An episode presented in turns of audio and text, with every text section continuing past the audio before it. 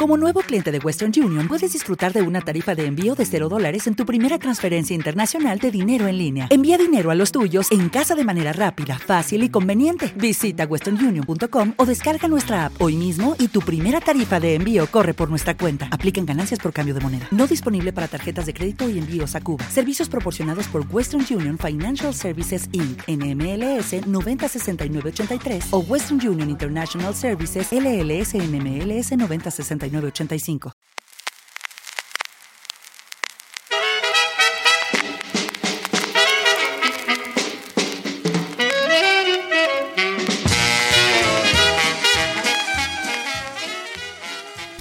Hoy os traemos un programa muy especial, un especial como no muy propio para estas fechas tan casi obligatoriamente señaladas.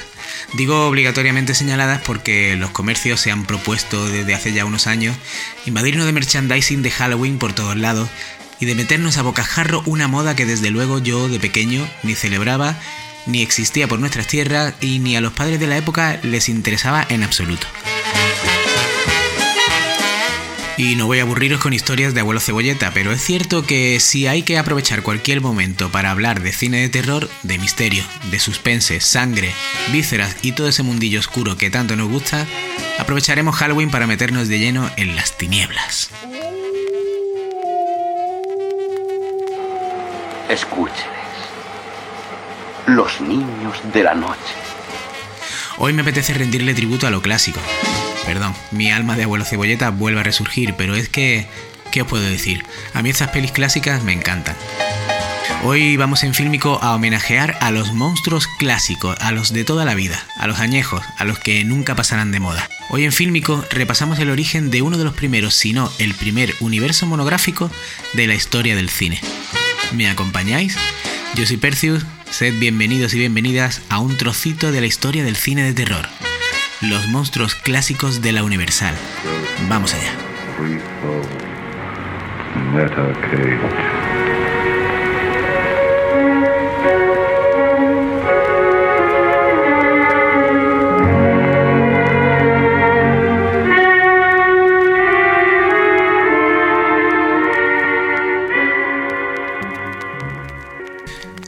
Casi 30 años duró este universo que incluso llegó a ser un universo compartido de monstruos de la Universal. Ríete tú del universo creado por Marvel. Aquí ya hace años se hacía esto y además de una manera espectacular para la época. Pero vamos a explicar todo esto por parte. Desde 1925 hasta 1956 aproximadamente, los estudios Universal estuvieron produciendo películas de corte juvenil con personajes de la cultura popular con muchísimo éxito. ¿Os suena esto a lo que decía de los superhéroes, verdad? Estas películas llevan arraigadas en el mundo del cine años y años y llevan formando parte de la cultura pop tanto tiempo que hasta podríamos decir que son un subgénero dentro del cine, las películas de monstruos de la Universal. ¡Vive! ¡Está vivo! ¡Está vivo! ¡Sí! ¡Sí! ¡Está vivo! ¡Está vivo! Yo personalmente las adoro, me encanta ese corte teatral que tienen, esa manera tan artesanal de realizarlas, usando mucho el ingenio, usando muchos trucos de cámara, que bueno, viéndolos a día de hoy, la verdad que tienen un aura de romanticismo, de amor al cine, que me parece maravillosa. Pero vayamos un poquito atrás en el tiempo y contemos el origen de la Universal.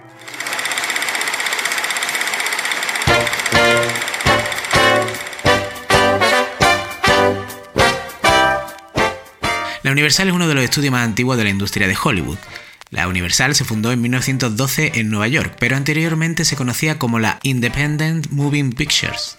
Esta Independent Moving Pictures tuvo en aquella época la novedosa idea de acreditar a los actores de las películas.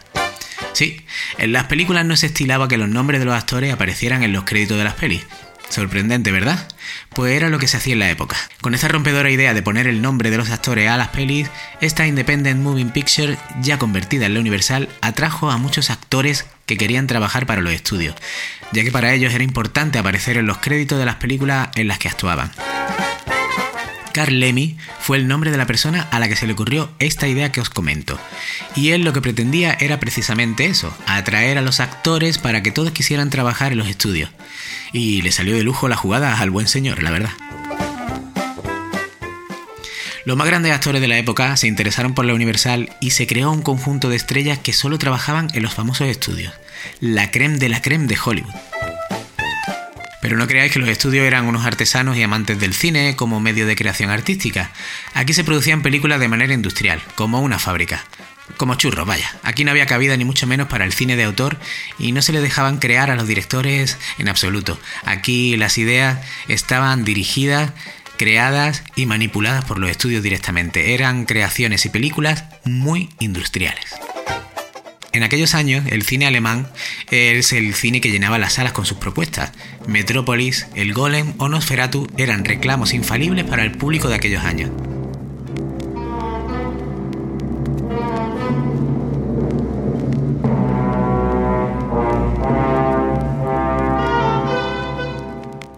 Todos aquellos éxitos más o menos partían de la misma idea, coger una obra literaria popular y adaptarla al cine. El Golem era una adaptación de la novela de Gustav Meinrich. Nosferatu estaba basada en la obra de Drácula de Bram Stoker, pero le tuvieron que cambiar el nombre por problemas de derechos. Y así muchas películas con gran éxito basadas en la literatura popular. La Universal entonces vio un filón a explotar y decidió hacer lo mismo. Y comenzaron fijándose en el libro de Gaston Leroux, El fantasma de la ópera, que era el bestseller de la época desde que se publicó en 1910.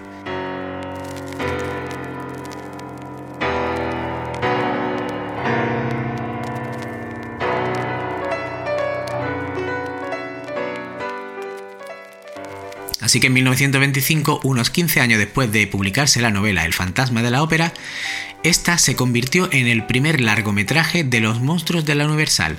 Eso sí, esta película fue de cine mudo. Dirigida por Rupert Julian y protagonizada por Lon Chaney, apodado El hombre de las mil caras por embutirse en complejos maquillajes de su propia invención, hicieron de esta primera peli un éxito absoluto. El público quedó fascinado sobre todo por la caracterización de Lon Chaney como el fantasma de la ópera, que sí, que le vemos a día de hoy y nos puede parecer, sobre todo a los más jóvenes, una tontería. Pero imaginaos por un momento lo que pudo suponer en este tipo de cine, en los espectadores de la época, ver este tipo de caracterización. Esto fue el Star Wars del cine de terror. Y la cosa no hizo más que empezar.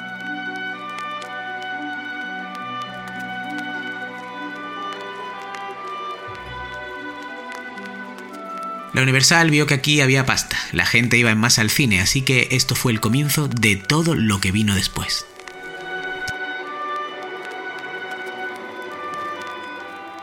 Año 1931. Aquí, en este año, llegó Drácula.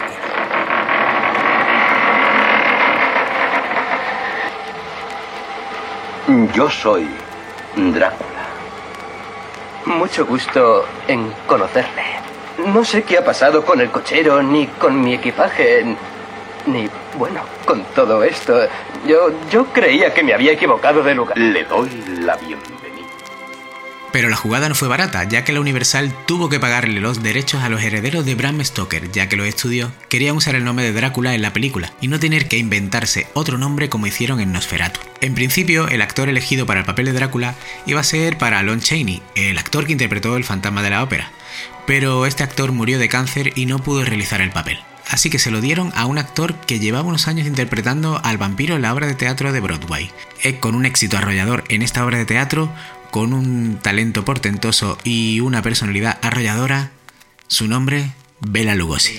Drácula del director Todd Browning es considerada una de las obras más importantes del cine y una de las mejores adaptaciones del Conde para el séptimo arte.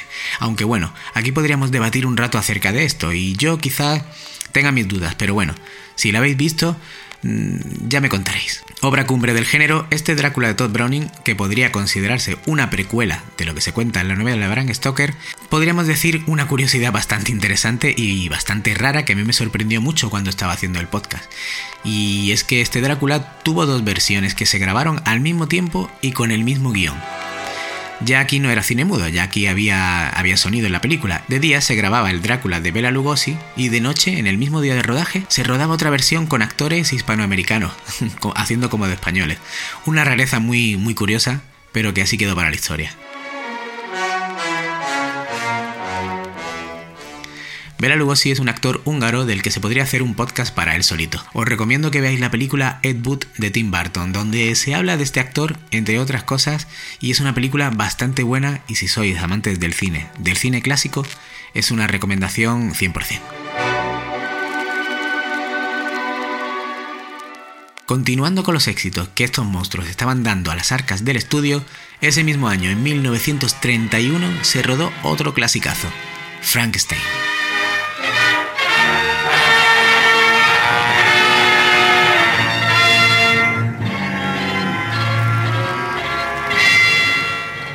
Aunque la película no está basada directamente en el libro de Mary Shelley, esta película se basó en la obra de teatro de Peggy Weblin, que a su vez se basaba en el libro de Frankenstein de Mary Shelley.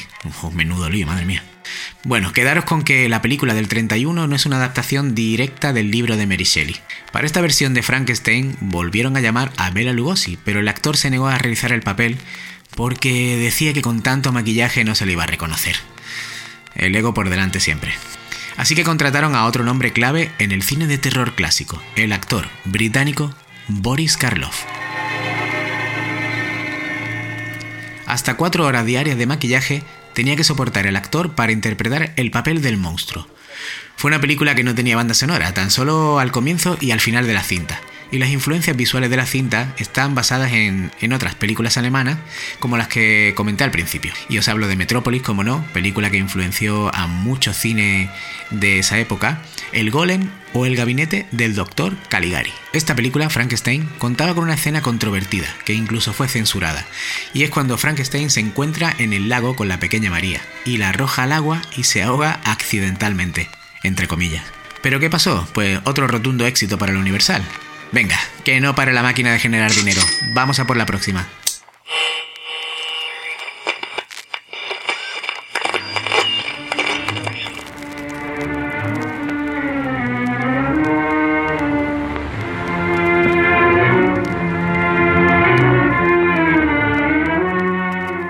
Lo siguiente en producirse fue la resurrección del faraón Imhotep, papel con el que el actor nuevamente de protagonista Boris Karloff interpretaba a la momia. Y como los buenos tiempos de la Marvel, cada año el público esperaba ansioso el estreno de terror de estos monstruos. Y después de Frankenstein, pues todo el mundo esperaba lo siguiente de los estudios. Esta momia fue un rotundísimo éxito en taquilla, pero a diferencia de Drácula y Frankenstein, la momia no tuvo ninguna secuela. Pero sí, a partir de 1940 se realizaron varias pelis de la momia, pero como producciones más de serie B donde la mano de la momia fue la más emblemática. Y así nos metemos ya en el año 1933 y basada en la novela de H.G. Wells, ya sabéis, el novelista británico que escribió La Guerra de los Mundos, quizás su obra más destacada, la Universal produjo El hombre invisible.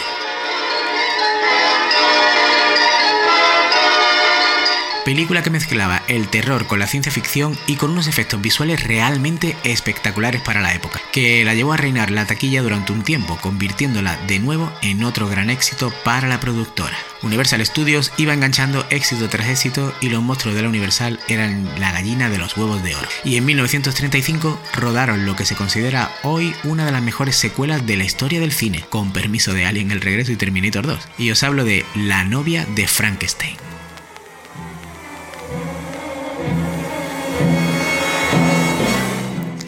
Dirigida nuevamente por James Whale, que dirigió la primera parte y la anterior peli El hombre invisible, la novia de Frankenstein con Boris Karloff interpretando de nuevo al monstruo encandiló no solo al público, sino también a la crítica especializada del momento.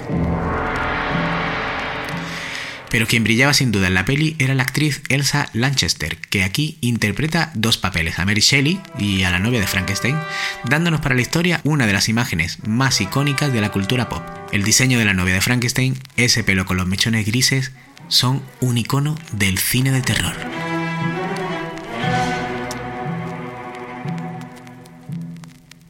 Podríamos decir que con la novia de Frankenstein la Universal llegó a su pico más alto. Haciendo la comparación nuevamente con el cine de Marvel, esto sería su, Infinity War.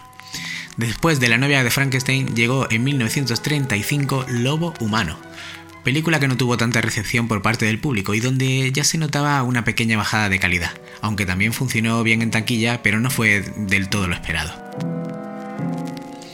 Evidentemente, cuando algo funciona, como funcionaban estos productos, las secuelas, versiones, precuelas no se hicieron esperar. Si es que al final siempre pasa lo mismo. Algo funciona y acaban estirándolo tanto que acaban quemándolo. Las productoras casi nunca saben cuándo cortar el hilo y eso, en mi opinión, es una pena. Ejemplos claros los tenemos a día de hoy. Seguro que cada uno en su cabeza, al escucharme decir estas palabras, habrá pensado en los mismos ejemplos. No hace falta que yo diga nada, ¿verdad? Bueno, pues sigamos. La hija de Drácula de 1936, La sombra de Frankenstein del 39, El regreso del hombre invisible, La mujer invisible, y a cada secuela y subproducto nuevo la calidad iba descendiendo. Sin embargo, en 1941 sí llegó otra película que marcó época, El hombre lobo.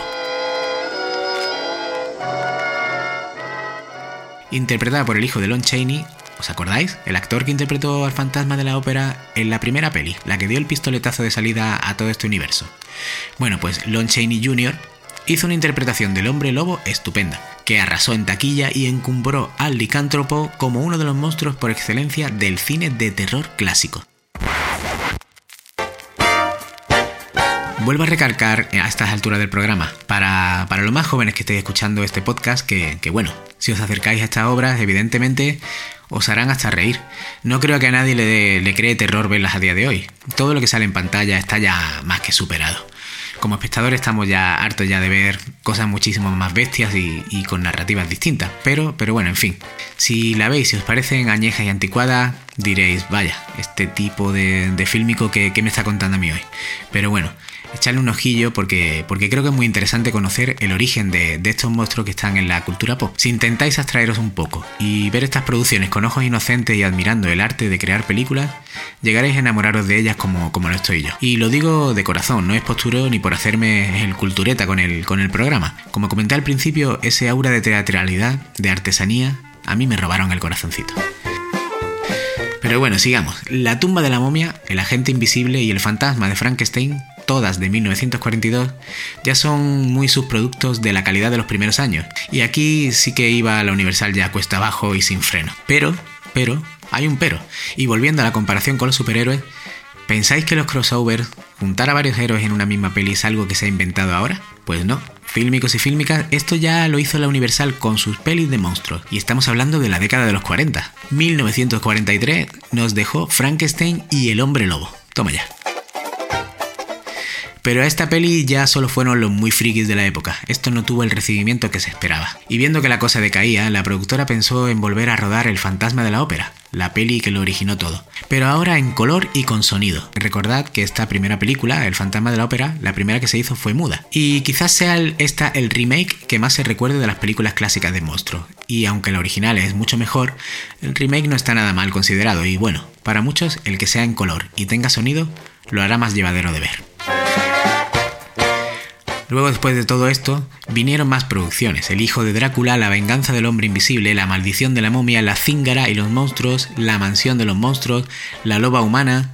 Pero bueno, esto ya, ya no era lo mismo. Ya estaba acabando esa moda de monstruo que tanto encandiló al público, e incluso llegaron a hacer producciones que autoparodiaban a sus propios personajes, como por ejemplo en 1948 con Abbott y Costello contra los fantasmas. Abbott y Costello contra el hombre invisible o Abbott y Costello contra el Dr. Jekyll y Mr. Hyde fueron películas donde ya se empezaba a, oler a muerto. Y perdón por el chiste, pero entre tanta peli autoparódica, la verdad que, que, ya la Universal casi que se estaba riendo de sus propias obras. Pero bueno, entre tanta comedia sí que se rodó otra peliserie de monstruos.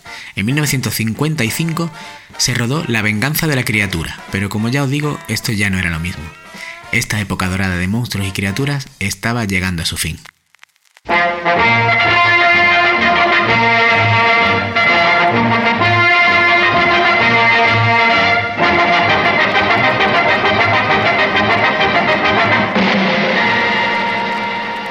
1956, la peli El monstruo vengador fue la cinta que cerró este ciclo clásico y que ya forma parte de la historia de monstruos de la Universal. Y por supuesto forma ya parte de la historia del cine de terror. Pero las historias terroríficas de monstruos no acaban aquí, porque en 1956, con La maldición de Frankenstein, llegó otra productora para comenzar otra gloriosa época del cine de terror. La maldición de Frankenstein de Terence Fisher fue el comienzo de otra mítica productora, la Hammer.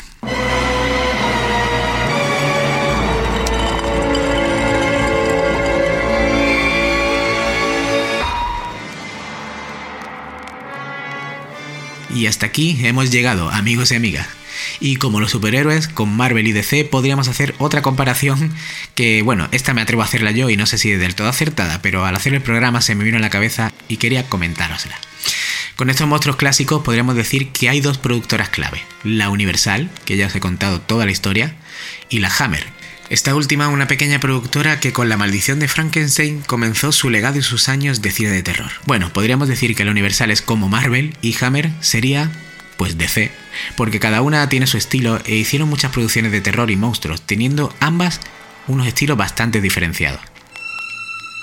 Desde luego que estos son temas muy interesantes, así que si queréis que también haga un monográfico acerca de la Hammer y sus míticas producciones del cine de terror, dejádmelo en comentarios y me pondré a ello muy gustosamente, porque es una época bastante interesante. También podéis apuntaros a nuestra comunidad fílmica en nuestro Telegram oficial. Tenéis el enlace en la descripción del programa y también podéis contactar conmigo a través del correo filmicopodcast.gmail.com Repito, filmicopodcast todo seguido gmail.com. Hoy os he traído un trocito de la historia clásica del cine de terror, género que me apasiona y que siempre me divierte y en estos últimos años creo que está viviendo una época muy interesante. Espero que os haya gustado conocer el origen de todos esos monstruos clásicos. Si acabáis viendo alguna de esas pelis, comentadme qué os ha parecido y bueno, yo por mi parte no tengo más que añadir. Esto ha sido Fílmico, yo soy Percius, sed muy felices o al menos intentadlo. Hasta el siguiente programa.